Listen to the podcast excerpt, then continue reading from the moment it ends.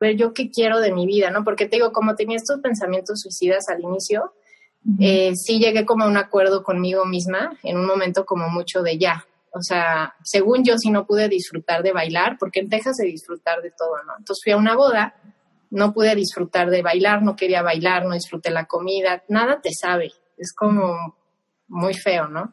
Dije, no, si ya no pude disfrutar de la música, que era lo que más me gusta de la vida, ya se acabó, ¿no? Entonces me acuerdo perfecto que me estaba lavando las manos en el baño y me vi al espejo y dije, órale, va, ¿quieres terminar con tu vida? Va, pero date un año de última oportunidad. Reinvéntate. Empieza por tu mente, tu corazón y tu espíritu. Eres perfecto y eres perfecta tal como eres. Solo tienes que darte cuenta. Libérate de tus complejos, de tus creencias limitantes, crea tu vida y recibe todo lo que necesitas. Asume ya la identidad de quien anhelas ser. Yo soy Esther Iturralde, Life Coach Espiritual. Este es un espacio seguro para que recibas las herramientas, las epifanías y los parteaguas para que de una vez por todas te liberes del deber ser social, cultural o religioso. Mi misión es abrir brecha, hacer las preguntas incómodas para que conectes contigo y con Dios. El resto lo decides tú.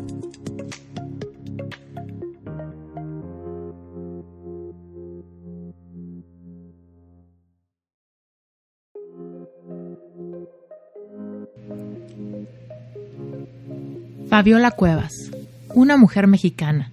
Estudió psicología en la Universidad Anáhuac de México y después se capacitó en el enfoque de la logoterapia gestalt y cognitivo-conductual. Desde niña, mostró pasión por la filosofía, por escribir y por enseñar. Fabiola desde chica presentaba ansiedad y la canalizaba a través de la comida. Al terminar su carrera de psicología, se encontró teniendo ataques de pánico y niveles muy elevados de ansiedad a partir de empezar a platicar sobre su experiencia, se dio cuenta de las miles de personas que sufren ataques de pánico y que al buscar ayuda encuentran poca preparación y empatía de los profesionales de salud para ayudarlos a salir adelante. Fue por todo esto que creó Desansiedad, una plataforma que brinda una solución para todo aquel que experimenta ansiedad. Este episodio te va a volar la cabeza de verdad que necesitas escucharlo. Si, tú experimentas ansiedad, este episodio va a ser valiosísimo. Y si tú conoces a alguien que batalla con ansiedad, tienes que compartírselo. Para mí, platicar con Fabiola fue extremadamente enriquecedor. Tú sabes que yo como life coach tengo mucha consulta privada y también tengo varios cursos que tienen e incluyen coaching grupal o comunidades donde nos ayudamos entre todos y fomentamos una comunidad donde haya sobre todo empatía y se sienta completamente la seguridad de no juicio y de acompañamiento emocional. Es impresionante cuántas, cuántas personas, yo incluida, batallamos con ansiedad y lo normalizamos.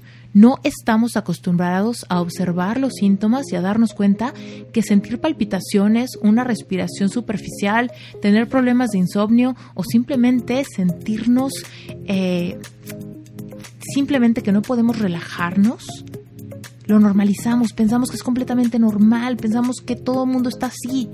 Y eso es ansiedad. Tú puedes bajar los niveles de ansiedad intencionalmente a través de primero encontrarla, observarla, incluso agradecerle, hacer las paces, rendirte y encontrar nuevas dinámicas, nuevas herramientas para poder simplemente manejar tus emociones de una manera más integrada. Este episodio de verdad te va a encantar. Ya no te digo nada más. Arranquémonos con el episodio porque todo estará explicado ahí. Fabiola, no sabes qué emocionada estoy de tenerte en Reinvéntate. Eres una de las personas que más ojo le había echado porque sé que mi audiencia necesita saber tanto de tu plataforma como de tu historia. Cuéntanos, ¿quién eres? Qué padre, Esther. Muchísimas gracias y hola a todos los que nos escuchan. Estoy muy contenta de estar aquí. Y pues yo soy Fabi, soy psicóloga de aquí de México y precisamente pues me especializo en el tema de la ansiedad, los ataques de pánico, los miedos, el estrés, porque yo en mi vida pues sufrí mucho por la ansiedad y el estrés y no, digamos que no encontraba la forma de sentirme mejor. Y bueno, hacía muchas cosas que me ayudaban mejor, pero ya fue como hasta que viví los ataques de pánico que dije, no, sí necesito pues meterme de lleno en mí, en mi propia recuperación. Y pues a partir de que pude tener mi recuperación fue que empecé el proyecto de desansiedad, donde básicamente le digo al mundo que sí se puede. Cuéntanos en una línea del tiempo, por ejemplo, ¿en qué momentos te empezaste a dar cuenta de que, de que tenías esta proclividad a tener ansiedad y cómo fue evolucionando o quizá aumentando? Realmente yo creo que desde muy chiquita tenía ansiedad. Eh, eh, cuando tenía como ocho años, me daba por acabarme la, la, cena, así. De verdad, mi mamá me escondía la comida, las galletas Oreo, las ponía hasta arriba, me acuerdo perfecto. Pero yo me las ingeniaba y comía muchísimo, tenía mucha ansiedad con la comida. Y así fue realmente, pues, realmente de ahí para adelante, todo el tiempo tuve problemas de sobrepeso, hacer dietas, bajar de peso, eh, la, ¿no? la culpa, este ejercicio excesivo y luego comer mal y, mucho. Entonces así fue casi siempre mi vida, con episodios de crisis que yo no identificaba que me estaba pasando, ¿no? De, pues de sentirme muy irritable, chillar mucho. Eh, yo me identificaba más como depresiva, ¿no? Yo, yo sentía, no, estoy, de, pues esto estoy deprimida. Pero ya con el tiempo eh, empecé a estudiar psicología y ahí mis amigas me decían, oye, yo creo que traes algo, este, yo creo que incluso me decían, yo creo que eres bipolar, ¿no? Porque de repente estás muy bien y luego pues pasa algo y, y te pones a, o sea, como a llorar, ¿no? Me escondía en el cuarto, no quería salir, eh, y tenía, pero era por estas crisis, o sea, me daba como crisis en la noche y al día siguiente estaba tan cansada que no podía. Ahí fue que descubrí justamente en la carrera que se llamaba ansiedad lo que estaba sintiendo, que tenía atracones eh, que tenía tal cual pues un trastorno de comilonas y fue así como, wow, tengo este trastorno.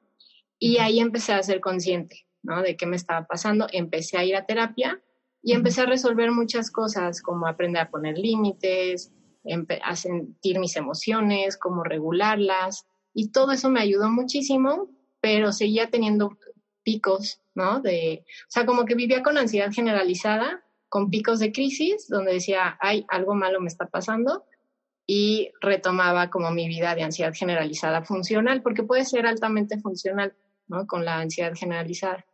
Pero ya fue cuando acabé la carrera, como con la presión de, pues de, que me tenía que mantener en México, que no quería regresar a casa de mis papás, eh, no estaba satisfecha con, con lo que estaba haciendo del trabajo.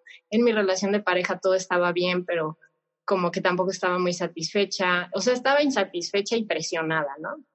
Entonces, este, a partir de ahí fue que un día tomé, eh, probé la marihuana y pues cuando, cuando fumas marihuana experimentas cosas raras, ¿no? Como no te sientes tan tú mismo en, el, en la tierra y eso me dio mucho miedo y a mucha gente nos pasa así, ¿no? O sea, como que te activa ahí el miedo, te activa todo tu patrón de tengo que controlarlo, o sea, no puedo sentir el descontrol eh, y me sentí lo que es la despersonalización, de que no me sentía en mí, ¿no? No me sentía yo, me veía en el espejo y decía, ¿quién es esa persona? Y me asusté muchísimo.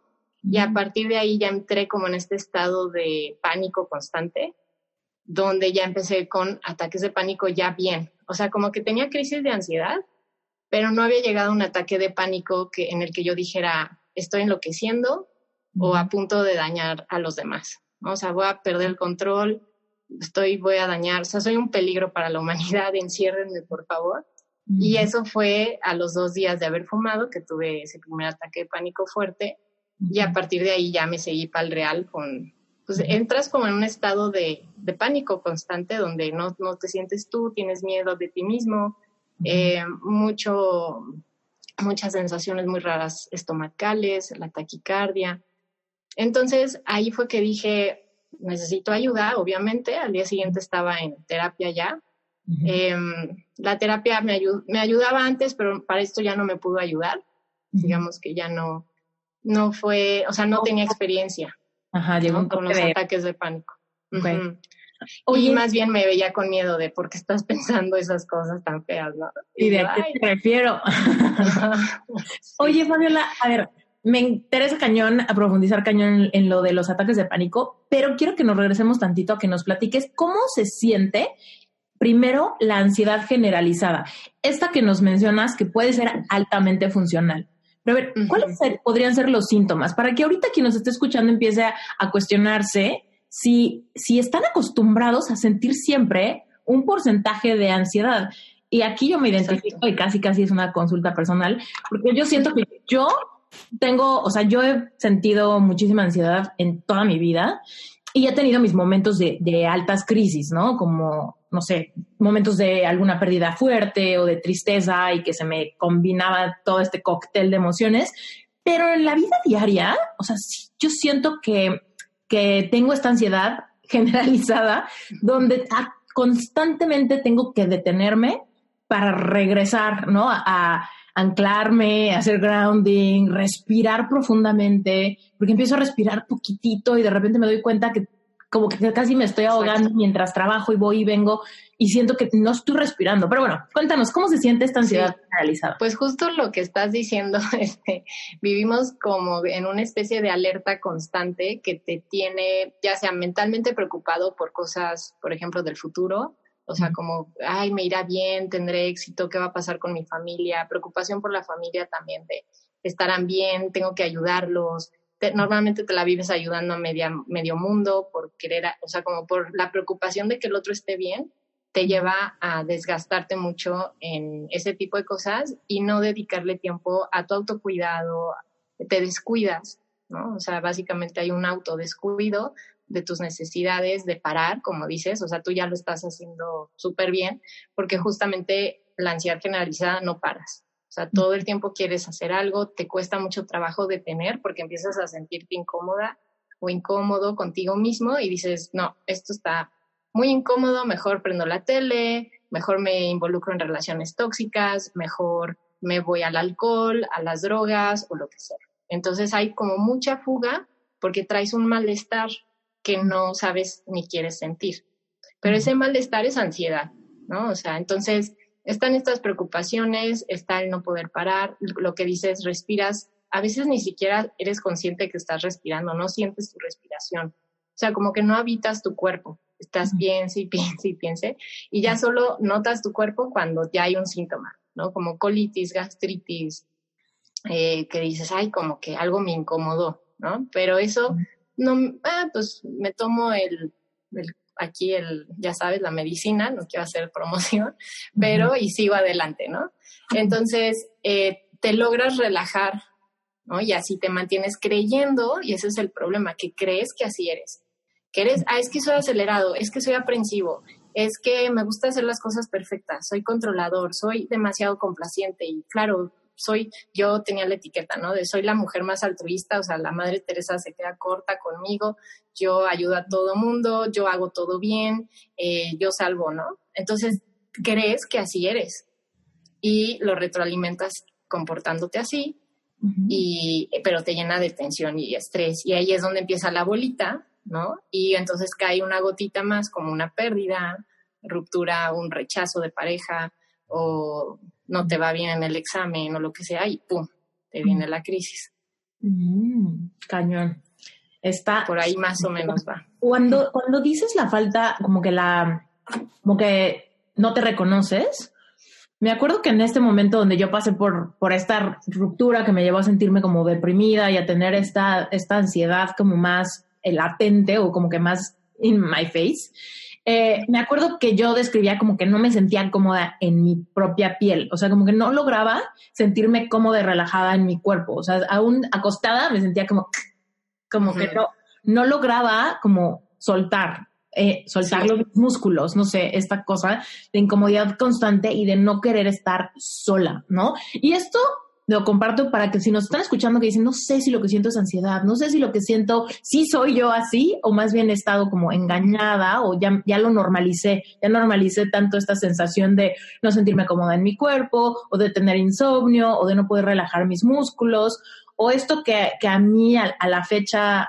pues muchos de esos síntomas desaparecieron, me, me, empecé a relajar más, a sentirme más cómoda en mi cuerpo, muchos procesos de sanar temas ahí de, de complejos físicos etcétera, Pero el que sí se me quedó, eh, como que, que sigo trabajando día a día, es que cuando siento que tengo muchos proyectos y todos me emocionan, que por, ahí digamos, bueno, seguimos en el lado positivo, todo me gusta, pero al mismo tiempo es esta cosa como que se me olvida respirar y después de un rato me doy cuenta como que estoy en mi casa sin hacer gran esfuerzo físico y me siento como si acabara de subir siete pisos corriendo, ¿no? Y digo, me falta el aire y de repente estoy así trabajando o mandando notas de voz, que muchas veces respondo por notas de voz y de repente me siento así como, y tengo que tomar aire para seguir hablando y ahí es cuando me empezó a llamar muchísimo la atención que dije, es que no sé por qué, si mi respiración profunda puede ser tan larga, ¿no? De, puedo respirar en una misma inhalación que me dure 12 segundos, por ejemplo, y me conformo con uno, ¿no? Sí, sí. y es como, ah, eso ah, como que apachurra mucho mi, corazón, no sé. Sí, eso yo te diría que es más como estrés estrés quizás moderado, elevadón, pero es, estrés porque no está el componente psicológico del miedo. Mm. Entonces, el estrés y la ansiedad o el estrés elevado y la ansiedad están muy, muy pegaditos. O sea, de hecho, en la ansiedad traemos síntomas de estrés elevado, pero con el componente de el susto como de, ay, ¿por qué estoy sintiendo esto y te da mucho miedo? O porque estás así de acelerada por el miedo a que te pase algo y resolver todo y ser perfecta eh, o sea, si tu motivación, por ejemplo, ¿no? Tienes muchos proyectos y tu motivación es, tengo que hacerlo todo para ganarme la estrellita de reconocimiento de mis papás, ponte, si está el componente alerta, ¿no? De, es que si no me sale, voy a estar en peligro.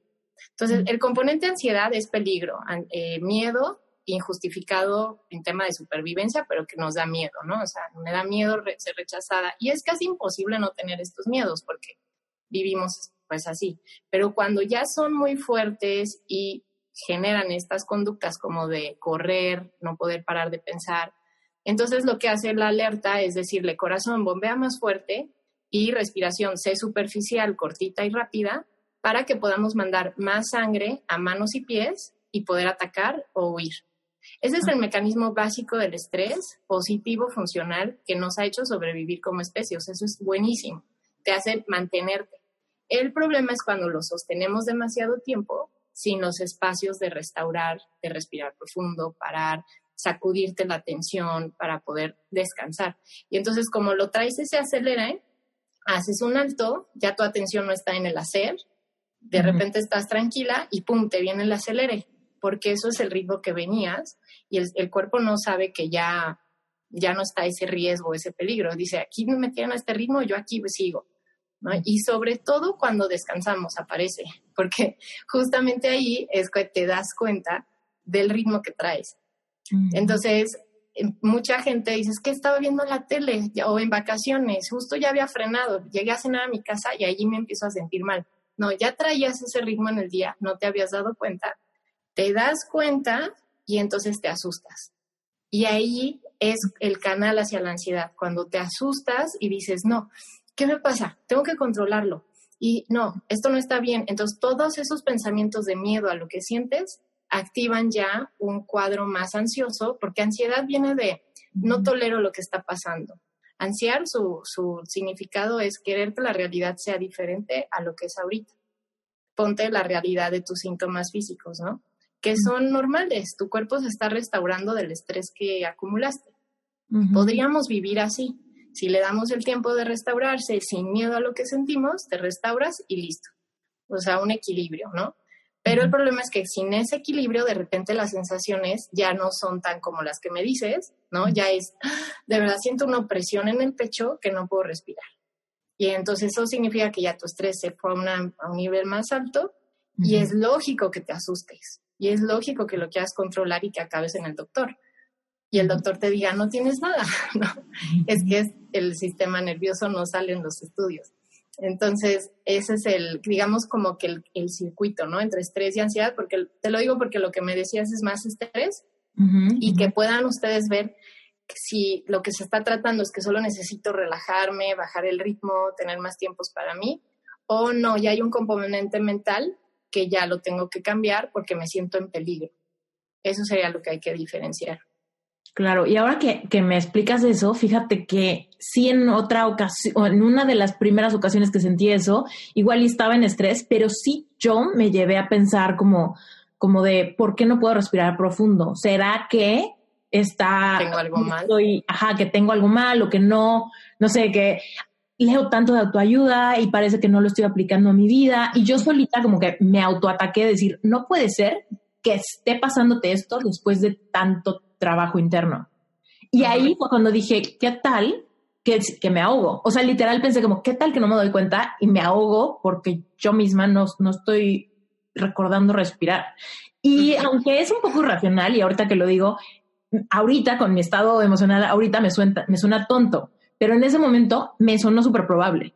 Sí, Sí, de hecho eso es de, los, de lo más común, como pensar que me tengo que acordar de respirar, como yo tengo que controlar mi respiración y qué tal que se me olvida respirar, es muy, muy, muy común ya, y eso sí ya es como de ansiedad ahí. Mm. Eh, Porque ahí ya me entró miedo, ya me entró miedo morirme, ¿no? Sí, exacto, ya está el miedo a morir. Y ahí sí es súper, súper importante que conozcamos nuestro cuerpo. En primer lugar, la respiración, el ritmo cardíaco, tu digestión, tu control de temperatura, de salivación, todo eso es autónomo. Tú no lo controlas. O sea, tú puedes decir no voy a respirar y tu cuerpo te va a hacer respirar aunque tú no quieras si tiene oxígeno alrededor. Vas o sea, no puedes, eh, y de hecho un ejercicio terapéutico es, órale, fórzate a no respirar eh, pensando, ¿no? Y no puedes, o sea, hay un momento que tu cuerpo forza la, inhalación. nadie tiene la fuerza de voluntad para suicidarse de ese modo, ¿no? Ajá, sí, o solo porque quiero voy a dejar de respirar, no se puede porque es autónomo. Igual que voy a hacer que mi corazón ahorita deje de latir. No puedes, no lo puedes decidir tú. Eh, no es, pero tú sí puedes poner las condiciones óptimas para que tu cuerpo respire lo mejor que puede y su corazón funcione lo mejor que puede. ¿Cuáles son esas condiciones óptimas? Pues precisamente la mente enfocada en el presente, relajar estómago, porque también si estoy apretado, lo que sí podemos controlar es la tensión muscular. Entonces, si estoy apretado, pensando mi pecho y mi estómago, el cuerpo no puede meter aire porque está apretado todo. Entonces, por eso es tan importante todos los ejercicios de estiramiento, le dice Gabriel, es como nuestro doctor aquí, asesor argentino de elongación, o sea, el, el largo, ¿no? Elóngate, este, crea espacio en tu interior, relaja tu estómago y pon tu mente en el presente y tu cuerpo solito se va a autorregular. Y aquí algo muy, muy, muy importante que hay que saber de nuestro cuerpo es que para poderse regular, para poderse regular no es como inmediato de tenso, relajo va a pasar por, una, por un periodo, una etapa de liberar esa tensión. Entonces vas a sentir como temblorcito, sudoración, ganas de llorar, porque obvio esta tensión muscular casi siempre viene con tensión emocional ahí de la mano.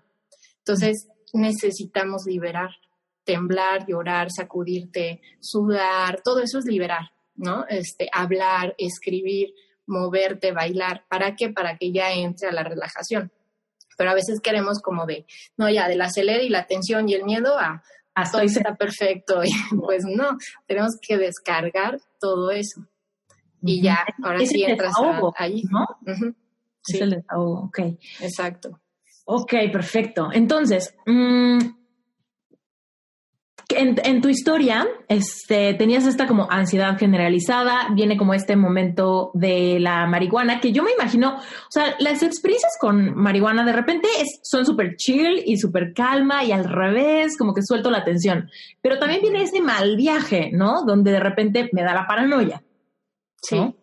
Y sí es mucho por, por el estado emocional en el que estás. ¿No? Por eso te dicen como si vas a consumir, pues que sea con gente que te sientas muy a gusto, que eso yo sí estaba como bien, en un ambiente bien, yo también estaba bien, pero con qué onda con tus emociones, ¿no? O sea, si yo venía de seis meses de, preocupación, de tengo que esforzarme a ser la mejor psicóloga del mundo y a la vez salvar al mundo y mantenerme a mí misma y toda esa exigencia y presión que yo traía, pues claro que ahí votó. Yo le digo como que nos abre nuestra caja de Pandora, o sea, nos abre lo que traes. Pero sobre todo, ¿sabes que nos deja ver de nosotros nuestros patrones de, control, de perfeccionismo, de exigencia? Porque mucho de que a mí se me detonó no, fue no, no es nada más consumir, o sea, ese es el detonador. pero me activó también muchísima culpa. Así, yo al día siguiente ver a mis papás no podía. O sea, no podía verlos, sentía que leían en mi cabeza marihuana, ¿no? marihuana con el novio, así, sí. Entonces dejó ver como todo mi patrón de culpa, de, de tengo que ser la hija perfecta, y que mis papás me amen porque soy perfecta y además me había quedado en un hotel con mi novio donde iban a ir mis papás conmigo al día siguiente. Entonces entré así en una paranoia de el mesero les va a decir que estuve ahí con mi novio, se van a enterar y, o sea, mal, no pude y ahí fue que, ¡pum!, ¿no? Pero es por esta presión, o sea, yo sé que la marihuana fue, y le agradezco muchísimo, o sea, gracias, ¿no? Porque me dejó ver toda esa exigencia, presión, culpa, perfeccionismo al que estaba equivocadamente aspirando. Y, ya de ahí, pues sí, poderlo trabajar. Te, te, dio como un saltote cuántico, ¿no? Porque te hubieras tardado años en encontrar eso si no hubiera sido por el despertar así de algo está mal, muy mal, y no puede pasar para después. Sí. Oye, de hecho, sí. Eh, y por eso solo quería decirles que es todo esto de la ansiedad y los ataques de pánico, si lo vemos como un despertar, les vamos a estar totalmente agradecidos exacto. Te, iba a preguntar, para este entonces tú ya eras psicóloga. ¿Tuvo que ver este tema de la ansiedad generalizada para que escogieras esa carrera?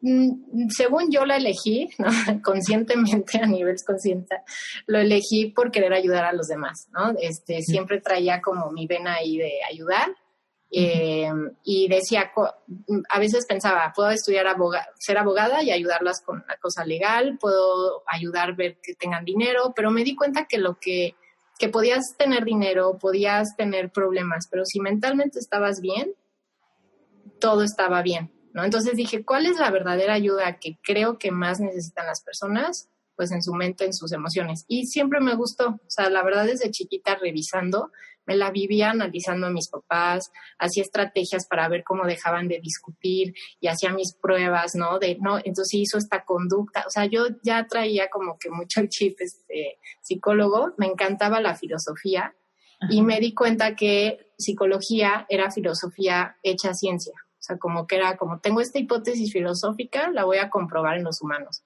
Y la verdad, esa es como mi pasión, o sea, sí es lo que me, me motivó mucho pero sí también reconozco este patrón eh, que no lo había trabajado medio codependiente, ¿no? De voy a estudiar psicología para ver si así ya puedo cambiar a mis papás y que dejen de gritar y seamos felices todos. Entonces fueron muchas motivaciones que me llevaron a psicología y sí, ya había este, terminado la carrera cuando fue esto, fue a los meses de terminar la carrera. Oye, y cuéntanos a nivel personal, ¿cómo se sentía esto de de tener este, este momento de como despertar al, al problema, al mismo tiempo de ser psicóloga. En algún momento dijiste tú, ¿por qué no estoy pudiendo, si soy psicóloga, autoliberarme? Sí, pues como lo viví el ataque de pánico muy, de verdad yo estaba segura que ya estaba perdida, o sea, de hecho, desde mi psicología le escribí una carta a la directora de carrera diciéndole qué hacer con mi caso, diagnosticándome, o sea, ella me había diagnosticado, pero me había diagnosticado locura. O sea, yo estaba segura que, estaba enloqueciendo. Entonces les dije, estoy teniendo un brote psicótico, este, por favor, llévenme con el doctor Chávez, que era el psiquiatra de la escuela. Em, hay un hospital en Estados Unidos. Así dejé toda mi carta de qué quiero que me hagan porque yo pensé que ya no estaba en mí, ¿no? O sea, que yo ya me iba a perder de mí. oportunidad para escribir algo que se quieran los demás. Sí, entonces como que ni siquiera tuve cabida de, ay, soy psicóloga y no debería estarme pasando esto porque estaba muy metida en, en eso. Ya fue después que, que, empecé a ir a terapias y que seguía sintiéndome mal, como a los tres meses de seguir así, Dije, a ver, yo soy psicóloga, o sea, le voy a echar ganas, voy a ver qué me está pasando. Y ahí sí empecé a autoterapiarme, autoanalizarme, y ahí fue que empecé lo que es el proceso que hoy comparto, ¿no? De recuperación, porque fue como que integré todo lo que había estado escuchando, leyendo, y lo hice mío para que sí funcionara. Y entonces me empecé a hacer pruebas. A ver, voy a hacer esto y a ver qué pasa no, pues no sirve de nada, como de que respira en medio de un ataque de pánico es tan mal, ¿no?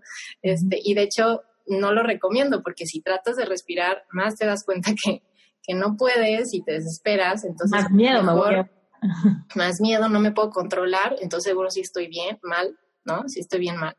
Entonces ahí fue que empecé a experimentar conmigo misma y de verdad sí lo fui registrando todo y en eso se basa el método que, que propongo, ya luego integrando como todo lo demás, ¿no? De, antes de querer respirar, hay que aflojar el estómago y soltar tensión, si no, no puedes respirar. Antes de que pasemos a esa parte que es la que más ganas le traigo, cuéntanos cómo estaba reaccionando, por ejemplo, tu familia y tu novio en estos momentos donde tú estabas desencajada. Sí, pues mi novio, como él no había experimentado algo así, estaba como muy, no sé cómo ayudarte, pero hago lo que sea por ayudarte, ¿no? Entonces, la verdad, él sí se super rifó, me llevaba a una terapia lejísimos, me esperaba tres horas, me llevaba a mi casa, me acompañaba muchísimo, o sea, él estuvo ahí como muy al, pie del cañón. Mis papás sí fue como, mis papás, mi papá era muy espiritual, muy religioso, y él fue mucho como de ponte en manos de Dios, este, vas a estar bien, me llevaban a misa, y mi mamá sí era como esta voz, porque mi mamá siempre ha sido como mi voz del super yo, que le decimos como de, pues tú eres psicóloga, no te debería estar pasando, ¿no? Entonces había de todo. Mis, mis amigas que también son psicólogas, eh, también fue como, no, pues ya tienes que ir al psiquiatra, estás muy grave. Y eso fue como, como muchas cosas que me llevaron al límite de sentirme muy incomprendida.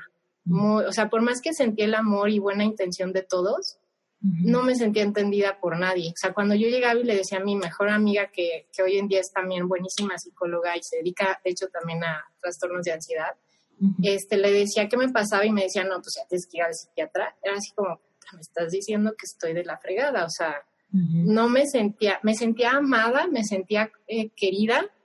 Y de hecho los momentos con ella era como muy sanos porque era como, me daba el tecito, me ponía la cobija, me abrazaba, cosa que en mi casa no pasaba y eso me nutrió muchísimo, pero no me sentí entendida.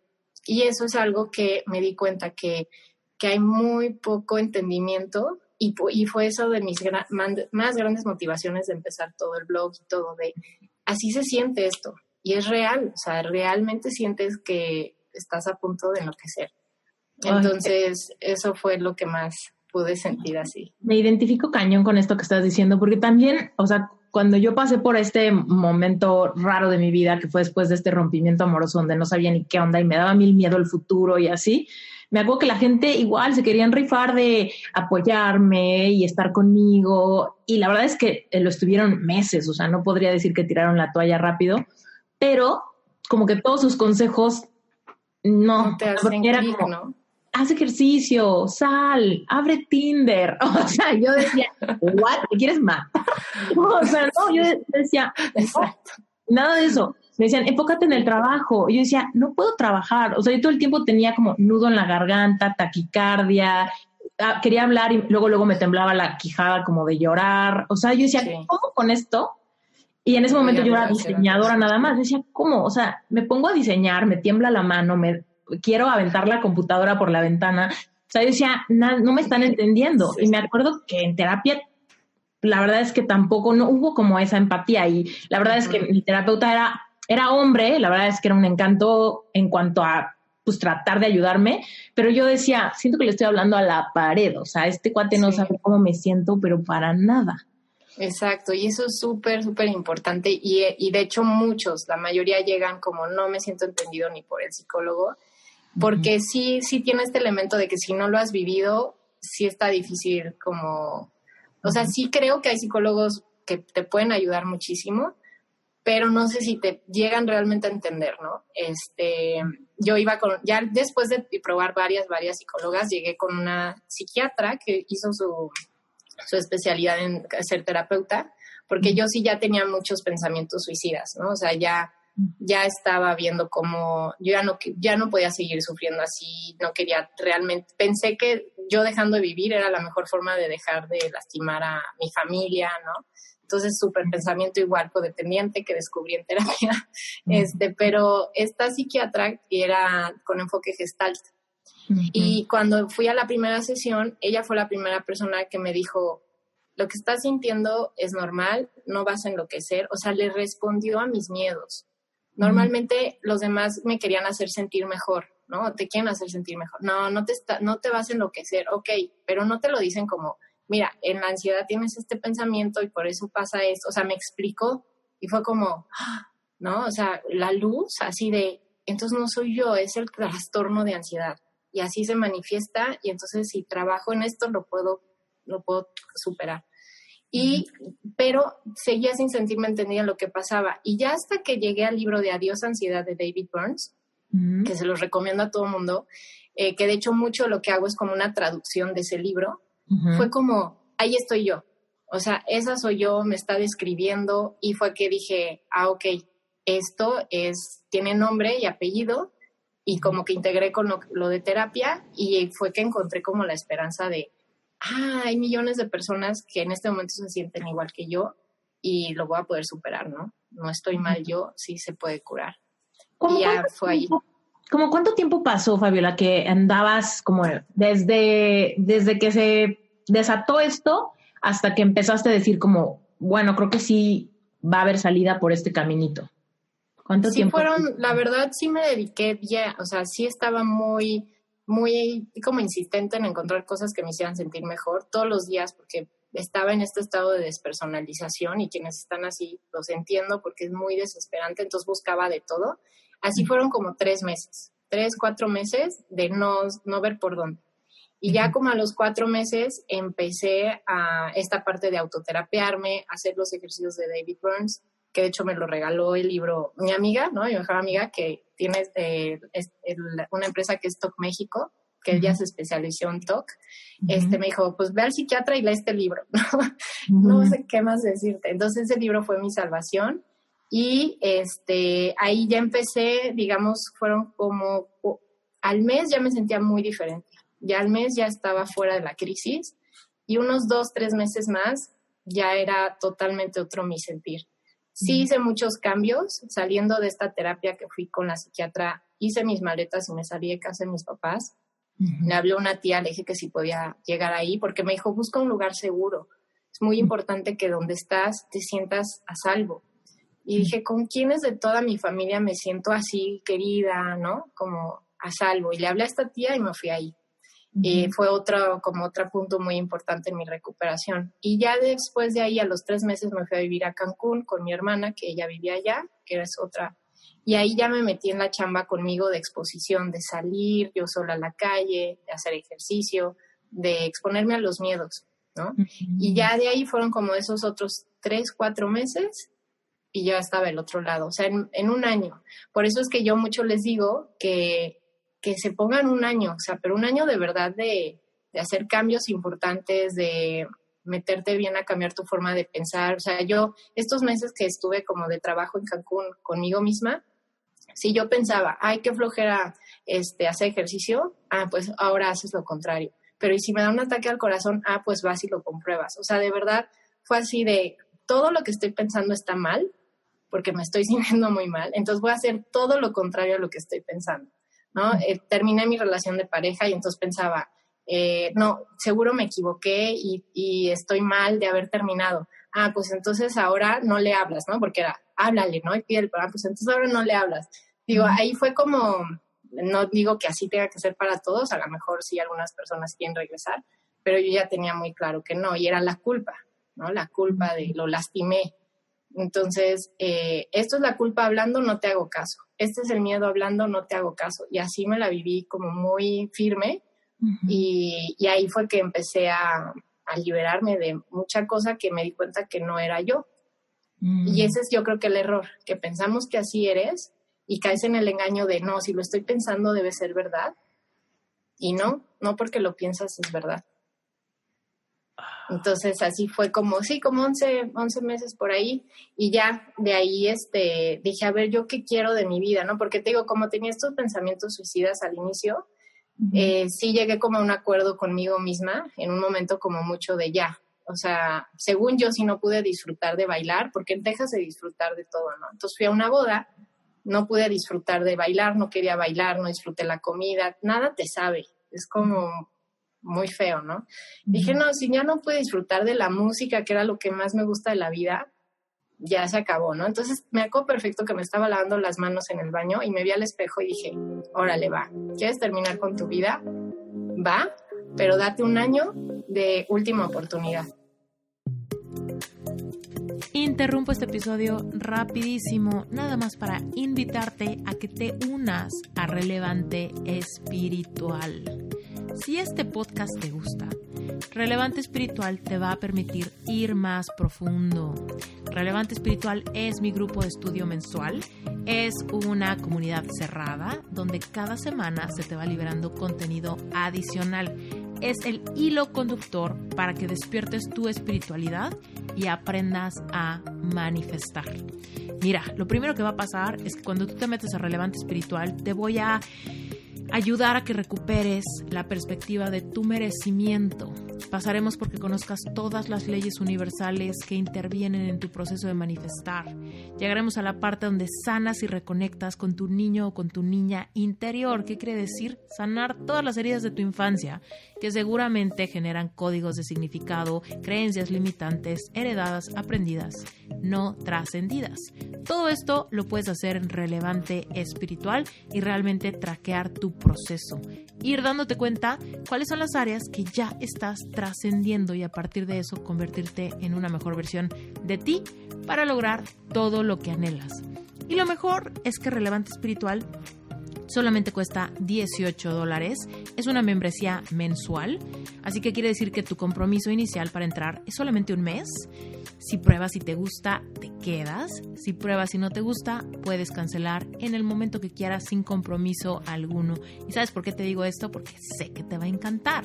Pero si por alguna extraña razón no pudieras quedarte, no pasa nada. Tienes toda tu autonomía para salirte en el momento que quieras. Si te interesa conocer más de Relevante Espiritual, recuerda que en las notas del episodio está la liga. Si le das clic a esteriturralde.com diagonal relevante espiritual, te vas a ir directito a la página web donde hay un video donde te explico qué es, de qué hablamos, para quién está diseñado y sobre todo cómo funciona. Ahí mismo puedes hacer tu registro y puedes estar dentro de Relevante Espiritual hoy mismo, si esto te late. Y antes de que te me vayas, simplemente quiero recordarte que Reinventate Podcast ya tiene cuenta en Instagram. Así que por favor, detente lo que estés haciendo, detente, agarra tu celular, busca arroba reinventate podcast y dale follow. No sabes cómo me va a encantar que te unas a la comunidad de Instagram, porque por ahí te voy a avisar siempre que hayan episodios nuevos, dinámicas nuevas, giveaways, rifas, un montón de cosas que tengo planeadas hacer para la comunidad de Reinventate Podcast. Así que, córrele, arroba Reinventate Podcast, síguenos, únete y listo. Nos seguimos con el episodio. De hacer lo que tú quieras, de, o sea, de liberarte de todo esto, de intentarlo, ¿no? O sea, y es como muchos también en pareja dicen, va, se quieren divorciar, pero échenle ganas, este, al menos un mes de echarle ganas, ¿no? O sea, gánate el, el derecho de terminar con tu vida. No me digas que vas a terminar sin haberle echado bien ganas. Entonces eso fue como ese acuerdo que hice y ya como al año dije, ¿yo qué quiero? O sea, realmente qué quiero de hacer. Y empecé literal a googlear, así, ¿dónde puedo hacer lo que yo quiero hacer? Empecé a soñar y, y encontré una empresa donde dije, aquí puedo hacer lo que quiero hacer, escribir, mi solicitud.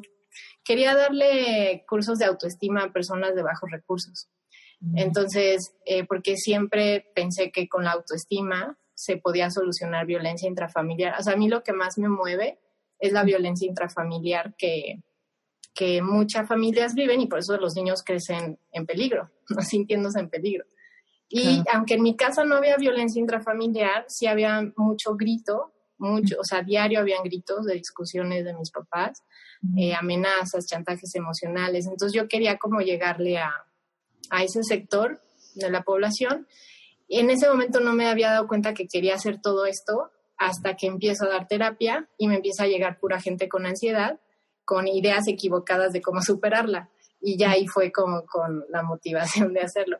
Pero ahí fue que dije, a ver, ¿qué empresa se dedica a hacer esto? Eh, esto es lo que yo quiero hacer, como un primer paso, ¿no? De qué me ilusiona esto, eso es lo que busco. Y resultó que estaban en mi misma ciudad y, y ahora, aquí en Cuernavaca. Entonces me regresé a Cuernavaca y ahora con el que me entrevistó y todo es ahora mi socio aquí en Desansiedad. Este, entonces, sí, o sea, todo, pero fue como, a ver, seguro existe porque mi pensamiento limitante me decía, no existe lo que tú quieres hacer, ¿no? O sea, no, hay, que es un sueño guajiro, ¿no? O sea, déjate de ilusionar, sea objetiva, tienes que buscar un trabajo con prestaciones, ya sabes, ¿no? O sea, cuando estás en ese mundo limitante de solo hay un tipo de forma de trabajar. Y dije, no, o sea, tiene que existir y eso lo sigo creyendo. O sea, lo que tú quieras hacer existe, existe la forma de que puedas hacer lo que quieres hacer en esta vida. Solamente que a veces no nos la creemos. Y ahí ya, ahí ya como que fue como mi salto, donde ya luego conocí mindfulness, me metí en muchísimos cursos de enneagrama, este, todas esas cosas que me siguieron fortaleciendo y de verdad sí creo, ¿no? Que sí se puede vivir bien haciendo lo que te gusta, pero quitándote todas esas ideas equivocadas que tienes de ti y sanando, ¿no? Porque si hay que sanar, ¿de dónde viene todo esto? Oye, Fabiola, cuéntanos un poco más de qué experimentos empezaste a hacer y, y por qué cuando estamos cerca de, un, de sentir ese ataque de pánico, quizá respirar no es como el primer gran paso para hacerlo. Sí, lo que pasa es que en un momento de ataque de pánico, tu mente está, estoy en modalidad de ataque de peligro, ¿no? O sea, hay un peligro, es como si tuvieras un león enfrente. O sea, ¿tú crees que si tienes un león enfrente vas a poder respirar profundo? O sea, ahí fue como que, no, pues no sé, en primera no, no te animas porque es, no, o sea, hay un peligro, tengo que atender ese peligro. Entonces, primero es darte cuenta que no existe ese peligro. Pero ¿cómo te vas a dar cuenta? Abrazando al león. O sea, y, y, yo lo hice mucho todo el tiempo con esta similitud del león, porque ahí sí, así da un ejemplo también David Burns de que el león y el estrés. Entonces, por más de que había estudiado psicología, no me habían explicado de verdad, yo no sabía tan bien el funcionamiento del estrés. Entonces, eh, ah, ¿se cortó o algo? Ya estamos de regreso. Ah. Este, entonces ahí fue que dije, no, o sea, si yo tuviera realmente un león frente a mí no podría respirar. Además lo probaba y no me funcionaba, no me calmaba con eso. Entonces em, ahí empecé a decir, no, pues no funciona, tengo que encontrar de otra forma. Lo que sí me funcionaba era sentir el aire entrando en mi nariz y centrarme solo ahí. O sea, no tratar de respirar, sino, ¿no? Y googleando, o sea, sí googleaba como métodos alternativos, eh, lo que nadie te ha dicho, o sea, googleaba cosas que no encontraba común o ponía términos porque lo común no me estaba ayudando, ¿no? Porque respira, haz ejercicio, haz una manualidad, o sea, yo hacía manualidad y me sentía toda angustiada. Entonces empecé a buscar, ¿no? empecé a buscar lo alternativo y ahí me acuerdo, no sé de dónde lo leí, pero siempre le estaré agradecida al universo que me lo topó, que decía, déjatelo sentir y pídele más. Y de hecho estaba en inglés, ¿no? Este, you have to, to ask for more y, y dejártelo sentir. Y yo así, ¿qué está loco esa persona, no? O sea, lo dejé, ¿cómo que lo voy a dejar sentir? Pero como andaba en este chip de experimentar, dije, órale, va, lo voy a, voy a intentarlo. Y me lo dejé hace un ratito y, y, ya, ¿no? Y así empecé como a dejarme sentir las sensaciones y empecé, bueno, ok, todo no puedo. Entonces voy a empezar con una sensación nada más y empecé con el hormigueo. A mí como que cuando me venía la sensación, me venía un hormigueo primero. Y dije, ok, voy a dejar sentirme el hormigueo y no quererlo quitar. Y ahí fue que me di cuenta que el hormigueo se quitó. Entonces así, wow, sí funcionó con el hormigueo. Lo voy a intentar con la sensación como de apretado, ¿no? Me voy a dejar sentir esta sensación de apretado. Y luego con la taquicardia y con el malestar estomacal. Y luego lo trasladé a los pensamientos. A ver, voy a dejar, sí, sí, quiero hacer daño a los demás, sí, sí, sí, sí, órale, va. ¿No? Entonces, como que empecé a experimentar con lo que estaba sintiendo, con el dejarse sentir, y ahí fue que, pues por eso es el paso uno que propongo, que es entender lo que te está pasando y descubrir que no es peligroso. Pero por más que te digan que el león no es peligroso, tú estás viendo un león. Entonces tú tienes que acercarte y sentir y abrazar el león. Tú tienes que dejarte sentir las sensaciones y descubrir que no te vas a morir. Pero así fue, ¿no? O sea, así fue como mi camino de, o luego, este, no sé, haciendo los ejercicios del libro de David Burns, ¿no? Te decía, eh, tienes que ir y salir y exponerte a eso que te da miedo. Pero mi miedo era lastimar a los demás. Y yo, pues, ¿cómo voy a exponerme a, a lastimar a mi papá? O sea, no. Entonces ahí fue cuando dije, bueno, ¿qué tal que primero lo imagino? Me imagino haciéndolo. Y sí lo propone luego eventualmente, pero no como este proceso, ¿no? Como poco a poquito. Entonces, mucho de esta gradualidad fue que yo me di cuenta de, te están proponiendo que hagas esto, pero así como que de golpe no puedes. Lo voy a intentar poco a poquito. Entonces, primero lo imaginé y sí llegué a ponerme atrás de mi papá con un cuchillo. Y ahí fue el momento donde me desmanteló totalmente el miedo, de que dije, ni siquiera yo queriéndolo hacer, lo voy a hacer, ¿no? Entonces se me quitó ya esa, es una fobia de impulsión, se llama, ¿no? Es como en cualquier momento voy a, tener un impulso de lastimar, hazlo a propósito y descubre que no. O luego perderle el miedo a la locura, ¿no? Dije, pues, ¿cómo me expongo a la locura? Si no me estoy volviendo loca, ¿cómo me voy a exponer? Dije, ah, pues lo voy a actuar. Entonces sí, mucho, yo creo que sí me ayudó la carrera, pero sí empecé pues así como a experimentar de lo voy a actuar y ver qué pasa. Y me acabé riendo de mí misma, actuando que me enloquecía en mi cuarto y que actuaba como loquita. Y este, pero antes ya había entendido por qué tenía ese miedo. Y eso es muy importante. Es, a muchas terapias cognitivas se basan solo en la exposición al miedo, pero si no hubiera entendido que le tenía ese miedo porque el vecino de mis abuelitos, Felipito, estaba loquito. Y siempre mi, mi, mamá y mis hermanas me decían, sigue así vas a acabar como Felipito. O sea, si no hubiera entendido que esa información la traía en mi cerebro por algo, hubiera seguido creyendo que yo podía enloquecer, ¿sabes? O sea, es descubrir de dónde viene y exponerte a descubrir que no es verdad. Mm. Es ese equilibrio.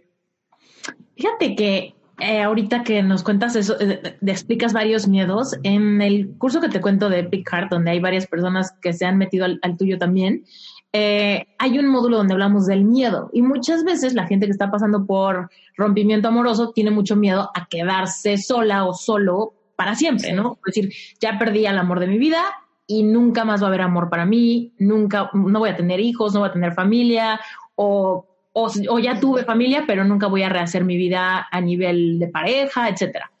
Y hay un ejercicio donde digo, bueno, o sea, para sanar tienes que sentir a, fuerza. Entonces, si lo que está presente es ese miedo al futuro, eh, atrévete a sentir ese miedo. ¿Cómo? Pues imaginando lo que tanto miedo te da, pero corres de él, ¿no? Entonces, imagínate sí, tu vida súper sola. Imagínate sí, que nunca tengas hijos. Imagínate sí, que nunca nadie más te quiera. ¿no? Imagínate todo eso que te da miedo. A, la, así como lo más la intensidad que puedas, ¿no? ¿no? No como que lo pienses de reojo, pero trates de ser positiva, ¿no? Como que, Exacto. A ver, imagínate ese peor escenario, lo que tanto miedo te da del futuro, y la gente no lo logra hacer por más de un minuto un minuto y medio, no, no pueden seguir. Así digo, a ver, verbaliza, dilo en tiempo presente, esta vida que te estás imaginando tan terrible. Y empieza a describirla. A veces la gente no llega ni a 40 segundos y ya es como, ya, y no. Ya se dan cuenta que es, ajá, que no, que no van a sufrir como se imaginan también que vas a sufrir. Y sería como este abrazar a ese león, ¿no? Ese león de voy a ser la quedada, voy a ser la que nadie quiera, voy a ser, no sé. Exacto. Sí, y darte cuenta que no hay, no hay peligro en eso. El peligro es nuestras ideas que nos hacemos de, de que eso significaría que entonces no fui lo suficiente. Y al final todos los miedos nos llevan a entonces no habré sido amada o no podré ser amado o no sentir el amor. Por eso es que insistimos, ¿no? Tanto en el camino realmente sí es sentirte amado por ti, porque ya que experimentas ese amor en ti, por ti, ya no te da miedo perder a una persona porque ya sabes que ya sientes ese amor, o sea, ya, o ya no te da miedo que te rechacen, que te critiquen, que te abandonen, ¿no? Todos esos miedos son los que, pues sí, están detrás de la ansiedad. Y al final es experimentar la falta de amor. Y la idea equivocada es que solo podemos sentir amor de otra persona. ¿no? Entonces sí, va totalmente hacia allá, llevan como que yo le digo todos los caminos del miedo, de cualquier miedo, si hacemos este ejercicio de qué es lo peor que te podría pasar, nos lleva a, vivir en aislamiento, y, pero no amado. O sea, el aislamiento no es lo peligroso, sino el no sentirte amado. Y al final es todo lo que queremos. Por eso hacemos todas las estrategias, ¿no? Si yo de chiquita eh, me sentía que no, que más bien descubrí por prueba y error que complaciendo me sentía amada. O sea, si un día me decían, Fabi, tráeme la mochila, ¿no? Mis hermanas que me traían de arriba para abajo todo el día, de tráeme, tráeme, tráeme, ¿no? Y yo descubrí que de esa forma ellas me volteaban a ver, me amaban, fue como, wow, qué buena estrategia. yo, Fabi, tengo que complacer para ser amada. Entonces lo aprendimos. Todo lo que aprendimos, o yo tengo que ser perfecto para ser amado, o yo tengo que aislarme y quedarme callado, no decir nada para ser amado y que no, al menos no me lastimen, ¿no? Este, ya sea no, no sé si ser amado o salvarme de no salir lastimado. O yo tengo que explotar y gritar y hacer berrinche. Hacer un berrinche. Para a ver. Para que mi mamá venga. Sí todo viene al final de ahí. Y muy instintivamente, algo muy interesante es que buscamos eso y quizás a veces puede parecer frío, pero al final sí es por supervivencia. Porque si, por ejemplo, si llega una avalancha, ¿no? Y mi mamá tiene que decidir a quién cargar, pues que sí me quiera, ¿no? Para que sí me cargue. O sea, nuestro cerebro es evolutivo y viene de esa, seguimos teniendo el mismo cerebro cavernícola. O sea, no, no ha cambiado el funcionamiento raíz de, del miedo, no ha cambiado. Y nosotros descubrimos en la evolución que generando vínculos de amor teníamos más chance de sobrevivir. Ya luego viene todo lo espiritual, ¿no? Y, que no es nada más por eso, pero sí tiene una función de supervivencia. Entonces, si tú en algún momento sentiste de niño que no tenías chances de sobrevivir, te hiciste de estrategias. Y esas estrategias, perfeccionismo, control, exigencia, complacencia, eh, sumisión, ¿no? Muchas mujeres que, que están en relaciones de sumisión, pues es porque crees que así vas a sobrevivir, porque así lo aprendiste. Entonces sí hay que tenerlo eso como muy claro para que no, se, no pensemos que es porque estamos mal o dañados, no, lo aprendiste para sobrevivir, ahora es momento de aprender a vivir de otra forma. Mm, me encanta eso. Oye, y entonces cuéntanos, cuando empiezas a trabajar en esta empresa, eh, ¿cómo, ¿cómo, te empezaste a sentir y en qué momento nace tu proyecto? Y ya, en, cuéntanos todo. Sí, pues ahí empecé a trabajar con grupos en empresas de hacer eh, integración de equipos y yo les metía un poco lo de la autoestima. Eh, pero no, no me sentía del todo satisfecha sin la parte de dar terapia y ejercer como psicóloga clínica, que me había encantado durante la carrera. Entonces, literal, puse un letrero en la calle, le pedí prestado a, a mi jefe de ese entonces un espacio de local donde estábamos, que daba la calle, puse un letrero, se da terapia psicológica 50 pesos. Y así empecé a dar, de verdad era de esos locales que abres la cortina de, de, metal y mis muebles eran eh, este, guacales que pinté y nos sentábamos en silla casi de, de estas de jardín, este, que me volé de casa de mis papás, y así empecé a dar terapia a la, a la gente comunidad de, de Ocotepec por 50 pesitos, y, este, y me empezaron a llegar mucha gente con ansiedad. O sea, yo no sé si las llamé, si es que hay mucha gente con ansiedad o qué, pero sí el 90% era ansiedad o problemas de relación de pareja. Mm. Y me empecé a sentir, ¿no? Como muy motivada de dirigirme más a lo de la ansiedad y no me alcanzaba la sesión para decir todo lo que tenía que decir. Ya te habrás dado cuenta que no puedo dejar de hablar. Este, entonces, no me alcanzaba la sesión y les mandaba mails este, mira, tu sistema nervioso, tu estrés, chalala, ¿no? Como la explicación que en terapia no alcanzaba a dar. Y ahí es donde mi, no, mi, socio de ahora, Pepe, Joe, me veía y me decía, pues, ¿por qué no abres ya un blog? O sea, si él, si estás haciendo eso, ya déjalo en un blog y ya. Entonces abrí Blogger. Ajá, sí. Ajá, y me dijo, no, Blogger no funciona, abre WordPress. Entonces yo estuve ahí como siempre diciéndome, y hoy es el que lleva toda la parte de web marketing y plataformas y todo, porque es lo que a él le gusta. Y me empezó él a mostrar el mundo de los blogueros gringos de ese entonces que empezaron, hace 10 años, ¿no? De, míralos con su laptop, viajan y hacen lo que quieren y tienen todo en línea. yo, hmm, ese camino me funciona porque yo sabía que sí quería ser mamá, pero si seguía en este camino, pues iba a ser un poco difícil ser mamá y trabajar y ¿no? Porque era mucho viaje. En, la empresa viajábamos mucho. y además, ah, consultas, ¿no se te llenaba la, el día y la mente de tantos problemas a 50 pesitos? sí, sí, sí. Ahí, de hecho, Mari Carmen, que también es terapeuta de desansiedad, trabajábamos juntas ahí y ella también daba terapias. Entonces nos prestábamos ahí el, el, espacio, en las tardes nos llenábamos de terapia. Y, y sí, entonces fue, mm, bueno, 100 pesos ¿no? Y empecé, también hice un trabajo de, un curso que les recomiendo muchísimo, todo el trabajo de Byron Katie, ah, em, pero es un trabajo de work aplicado al dinero. Entonces hice ese curso del dinero con la visión de Byron Katie y fue como, pues sí estoy también como, ya empecé a sentirme a gusto cobrando más.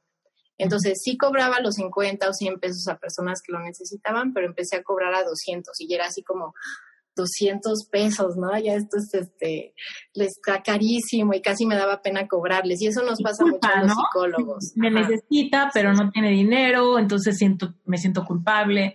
Sí, pero yo en mi propio proceso, con la psiquiatra que iba, me decía, ¿cuánto puedes pagar ahorita? Empecé con 200 y acabé pagándole 500. Cuando empecé a trabajar, me dijo, mira, ya ya estás trabajando, este, tienes que darle este valor a tu proceso.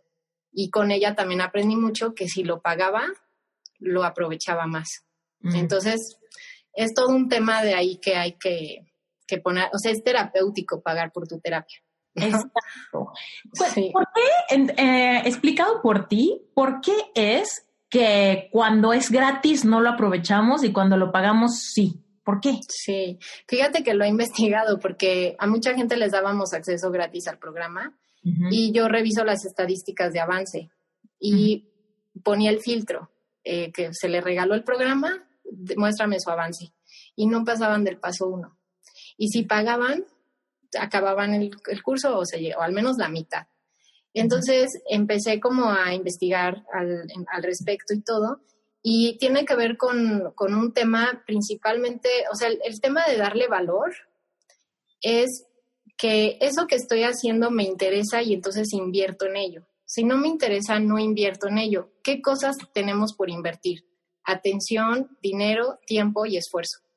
Entonces, hay veces que yo le dedico tiempo, esfuerzo y atención a una cosa, pero ya invertirle económicamente completa como el cuadro de, me, o sea, de verdad me interesa y además le quiero sacar provecho. Por eso antes el acceso era ilimitado y ahora ya lo limité, porque también es importante la inversión de tiempo, la inversión de atención y esfuerzo. Si no haces tu tarea, si no haces el esfuerzo, entonces tampoco. Y así, eh, desgraciadamente, solamente que realmente no tengan dinero, lo aprovechan. O sea, yo, yo trabajé muchísimo acción social muchísimo, íbamos a comunidad y realmente que real, realmente no tuvieran para comer, aprovechaban la ayuda. Si sí tenían para otras cosas y decidían no dárselo a, a, su atención psicológica, no lo aprovechan. Ese es el punto. O sea, si sí tengo para comprarme unos zapatos o ir a cenar, pero no lo, no digo que no tengo para la terapia, entonces es que no me estoy dando ese valor de que necesito mi terapia pero en personas, como te digo, de muy, muy bajos recursos, y aún así, cuando íbamos les cobrábamos 10 pesos, ¿no? O sea, porque es importante este también, ya en tema también más eh, energético, espiritual, el dar y el recibir, ¿no? O sea, yo te estoy dando mi atención, mi conocimiento, mi esfuerzo, al menos, o regálame algo de comer, y eso yo también lo vi mucho en las comunidades, cuando íbamos a ayudar y darles atención psicológica, te daban cosas, te daban de su comida, te daban, ¿no? Y es este, lo que sea. Exacto. Y muchas veces sí en terapia sí llegué a tener gente que no, por ejemplo, un chavo artista que no tenía para pagarme, porque de verdad no tenía, pero me daba un cuadro, ¿no? Entonces es como, tiene que haber el intercambio. Y pues hoy en día pues el intercambio es monetario principalmente, ¿no? Claro, sí. Ok, entonces cuéntanos, ¿cómo, cómo surge este proyecto? ¿Cómo, ¿Cómo surgió la idea inicial y cómo la fueron aterrizando? Pues así con, con las recomendaciones de mi amigo de Ábrete WordPress, fue como necesito un nombre. Y mi novio, que ahora también es el tercer socio de Ansiedad, que es Jaciel, es diseñador y se dedicaba, se dedicaba a marca. Entonces, estábamos los tres conectados en Messenger, así de qué nombre le ponemos, ¿no? Y ya yo les empezaba a dar ideas. Realmente no sabemos quién puso el nombre, pero llegamos al nombre de Desansiedad. Y Jaciel me dijo, yo te lo diseño y entonces ya con eso te doy el logo y abres tu, tu blog. Y con eso, con eso empecé subiendo blog. Yo cada, o sea, ponte que trabajaba, en las tardes daba terapia, llegaba en la noche a escribir un post. O sea, sí escribí un post diario, yo creo como por varios meses entonces llené el blog porque a mí lo que personalmente lo que más me gusta también es escribir, ¿no? Desde muy chiquita escribo y eso es lo que yo me considero también ahí escritora, ¿no? Entonces, que de hecho en agosto sale mi libro aquí en, en librerías por todos lados, de ansiedad. Ay, increíble. Entonces estoy escribiendo el libro y en agosto ya se sale con la editorial Grijalvo. Sí, está mm. bien padre. Con Penguin. Con Penguin, sí. Sí, son lo máximo. Entonces sí, de ahí fue que, que empezó el blog, Jaciel me hacía los diseños, yo me pasaba los tips, yo, yo hacía todo, o sea, yo si tenía que poner un plugin, si tenía que poner cualquier cosa, este, yo lo hacía en el blog, hasta que la gente empezó a comentar mucho, a pedirme consultas en línea o cómo me podían consultar, entonces fue como pues existe Skype. Normalmente en psicología no se, eh, no se veía como tan bien en esa época, la terapia en línea. Ya está más que demostrado que funciona muy bien. Pues hace nueve años, nueve, diez años. Es bastantito, estabas como abriendo brecha de, sí, sí, sí. ayuda psicológica. Sí. de hecho era así como el primer post que publiqué fue como, ay, ojalá no me encuentren los de mi escuela, ¿no? Mis maestros, que nunca nadie me lea de ellos, porque por un lado estaba diciendo lo contrario a lo que siempre se dice de la ansiedad mm. eh, y por otro lado estaba ofreciendo servicios. ¿Qué es lo que se dice de la ansiedad y que tú decías lo contrario?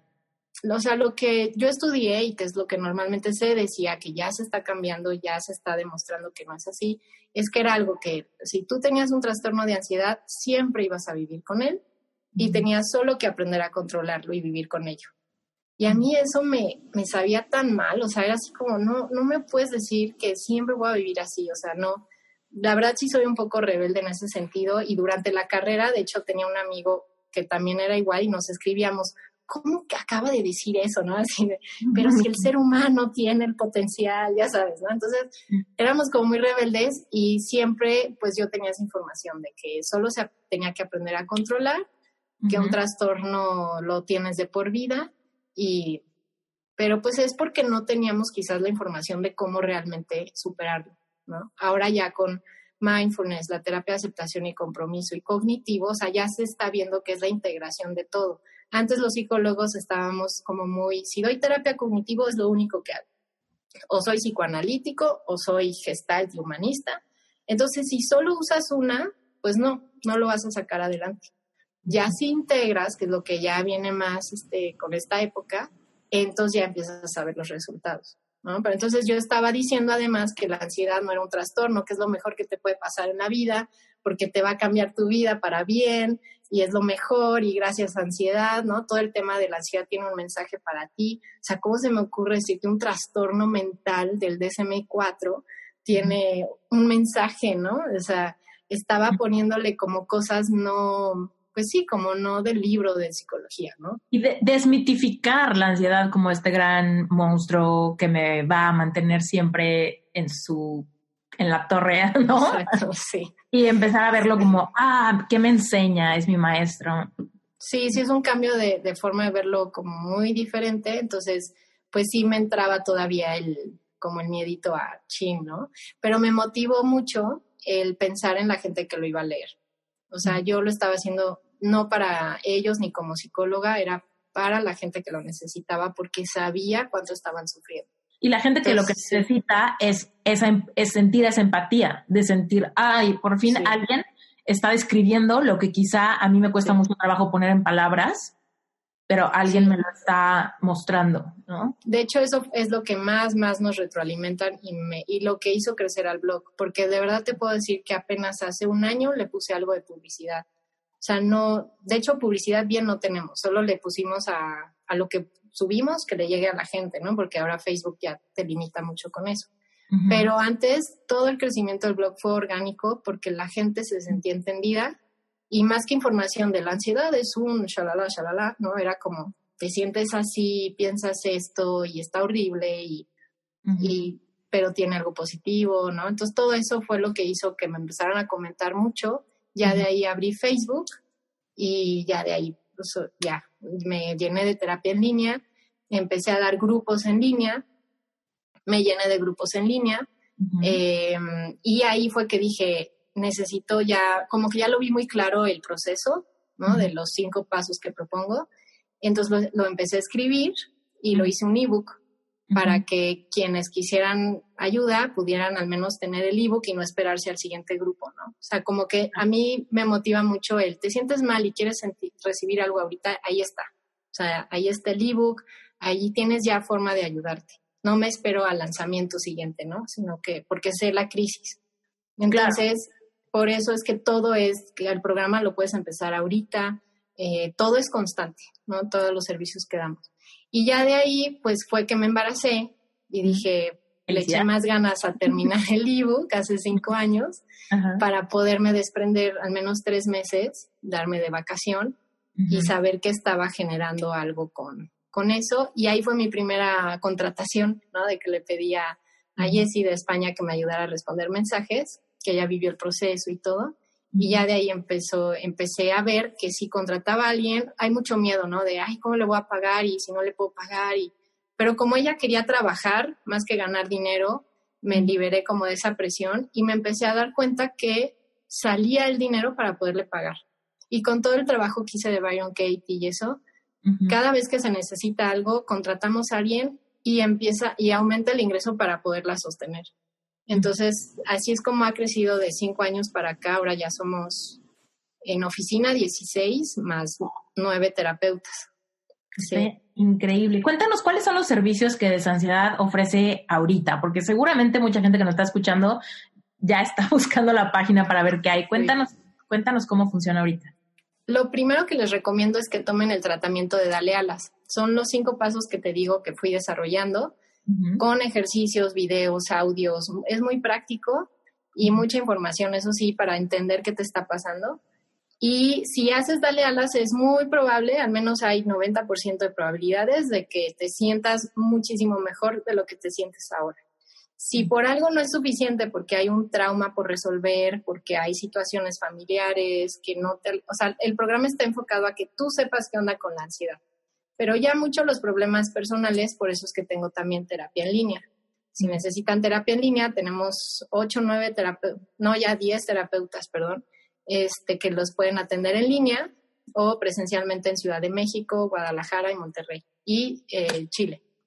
Entonces, si quieren, pueden ser presencial o en línea. Ahorita, pues bueno, todo lo estamos haciendo en línea por, por lo que estamos viviendo, pero eh, esos son los dos principales. Y ya luego están todos los ebooks, los ebooks eh, que son para despertar tu esencia, para mamá con ansiedad, dejar de preocuparte.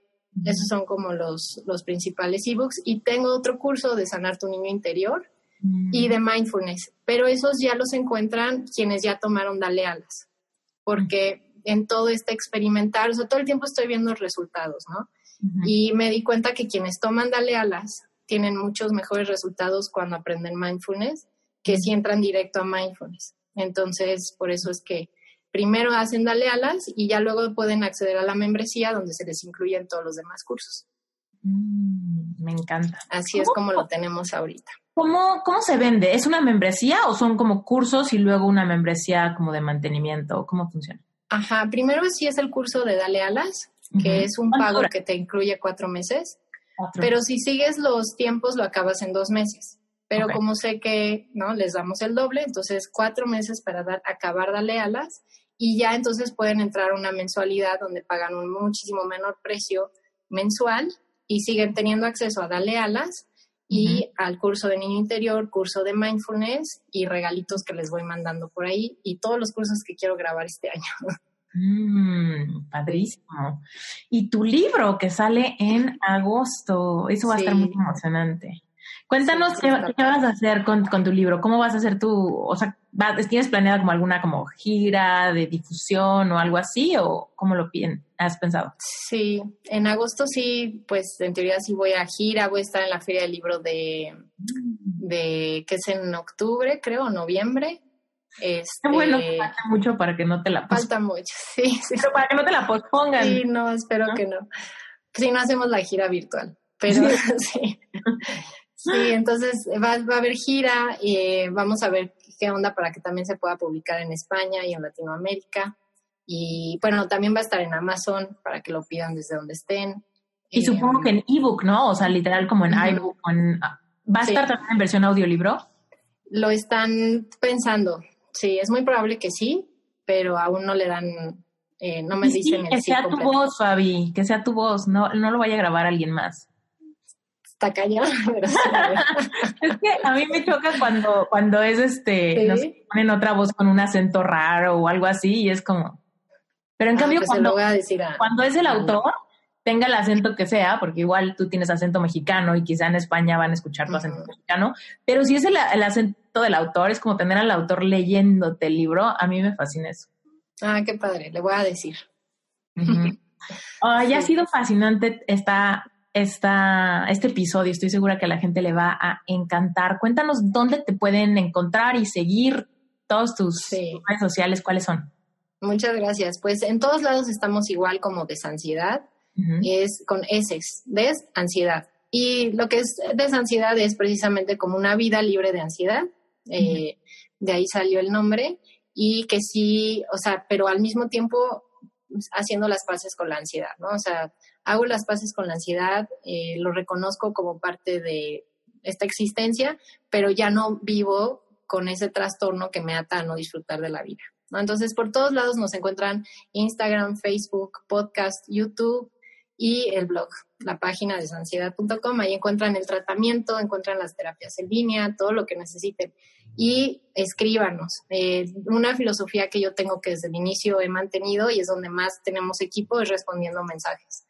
Eh, nos, quizás no es así como inmediato, porque la verdad sí nos llegan muchos, pero escríbanos y estamos obviamente para ayudarles. Hay muchos recursos gratuitos. De hecho, si tú eres muy autodidacta, con lo que encuentras, te puedes sentir muchísimo, o sea, hay mucho, mucho por absorber, pero ya el tratamiento son ejercicios que sí necesito yo saber que te tengo ahí para cualquier pregunta, ¿no? O sea, son ejercicios más profundos y terapéuticos, pero afuera encuentras también mucho, mucho que te puede ayudar a, a, de hecho, la mayoría, o sea, el 90% de nuestros seguidores nos dicen es que con la información gratis salí adelante pero a veces no tenemos el tiempo de andar navegando y necesitamos que nos digan, ah, empieza por hacer esto, ¿no? Y así es el curso también.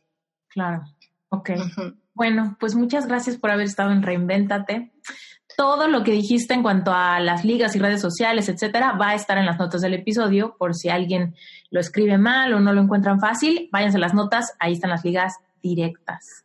Fabiola, gracias. Pues muchísimas gracias.